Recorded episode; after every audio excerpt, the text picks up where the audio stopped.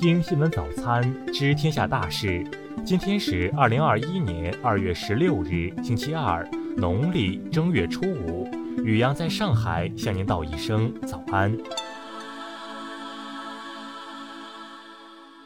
先来关注头条新闻。澳媒称发现世卫赴华专家通中证据，当事人回怼。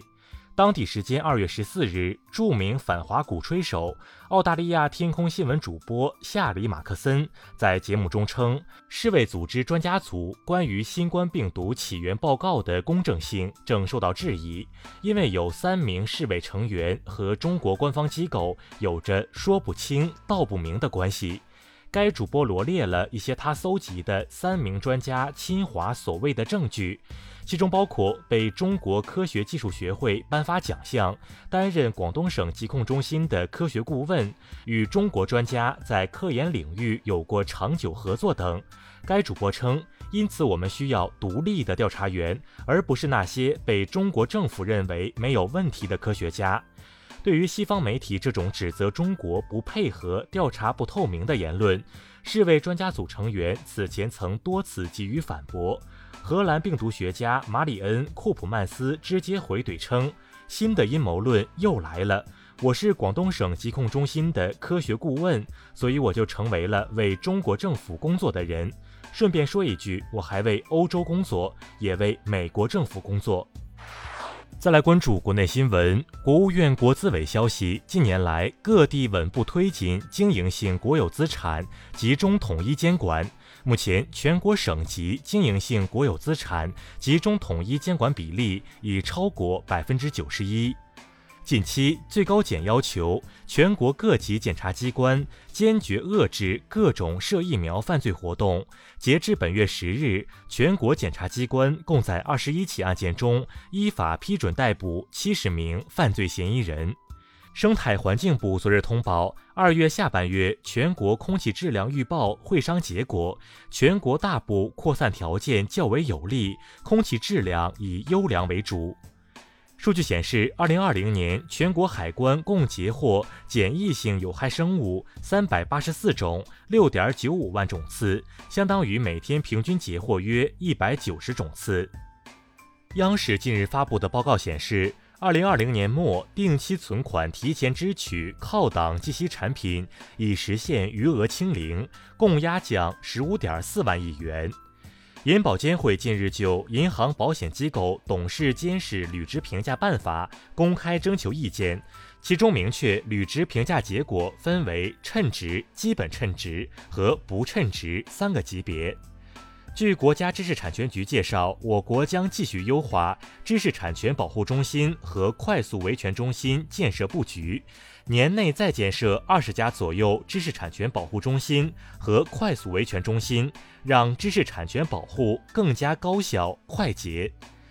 北京地铁冬奥支线日前正式复工，目前全线四座车站中已有三座车站完成了主体结构施工，模式口站预计也将在今年四月底五月初实现主体结构封顶。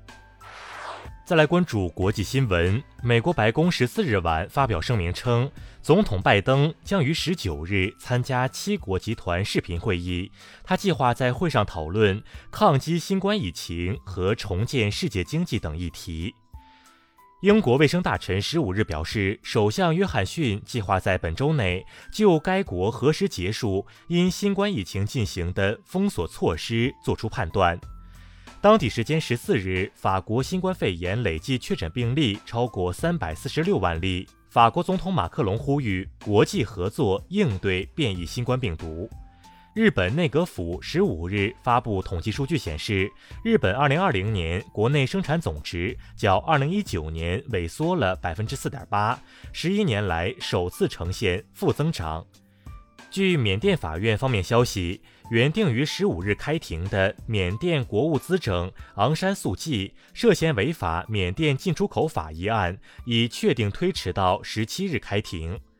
据印媒报道，印度北部溃坝事件死亡人数已升至五十四人，尚有一百七十九人失踪，搜救活动仍在进行中。韩国十五日起降低全国防疫响应级别，首都圈防疫响应级别从二点五级降至二级，其他地区防疫响应级别从二级降至一点五级。阿尔及利亚交通部长十四日表示，纵贯撒哈拉沙漠南北的撒哈拉跨国公路将于今年六月建成通车。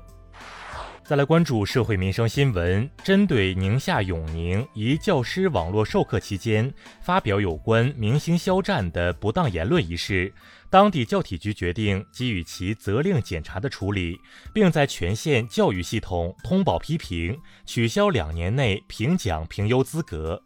近日，江西鄱阳一村民女儿订婚仪式上摆出巨额现金彩礼，被当地移风易俗工作领导小组黑榜通报。通报称，望各村高度重视，引以为戒，共同维护移风易俗文明成果。北京市公安局消息，从除夕至初三，北京市依法查处违规燃放案事件四十八起，罚款处罚五十人，劝阻违规燃放烟花爆竹七百四十七起，初步实现了禁限放工作的预期效果。黑龙江青冈县疫情防控应急指挥部发布通报，取消车辆单双号通行限制，除报备车辆外，仅限于县城内通行。昨日十六时二十三分，四川宜宾市珙县发生四点零级地震，震源深度十千米。再来关注文化体育新闻，欧足联计划在二零二四年启动新的欧冠赛制，有关扩军的改制草案将于本周二提交。改制主要包括两部分：参赛队伍的增加和比赛数量的增加。澳网公开赛结束第八个比赛日的角逐，主场作战的女单世界第一巴蒂继续稳定发挥，完胜美国选手罗杰斯，连续第三年打进家乡大满贯的八强。数据显示，截至十五日十时十四分，我国今年春节档影片总票房已达五十点七零亿元。德国德累斯顿国家艺术收藏馆近日宣布，发现一件极为罕见的中国北宋时期汝窑瓷器，这是世界上发现的第八十八件汝瓷作品。此前类似的汝窑瓷器拍出了三千七百七十万美元的价格。以上就是今天新闻早餐的全部内容。如果您觉得节目不错，请点击再看按钮。咱们明天不见不散。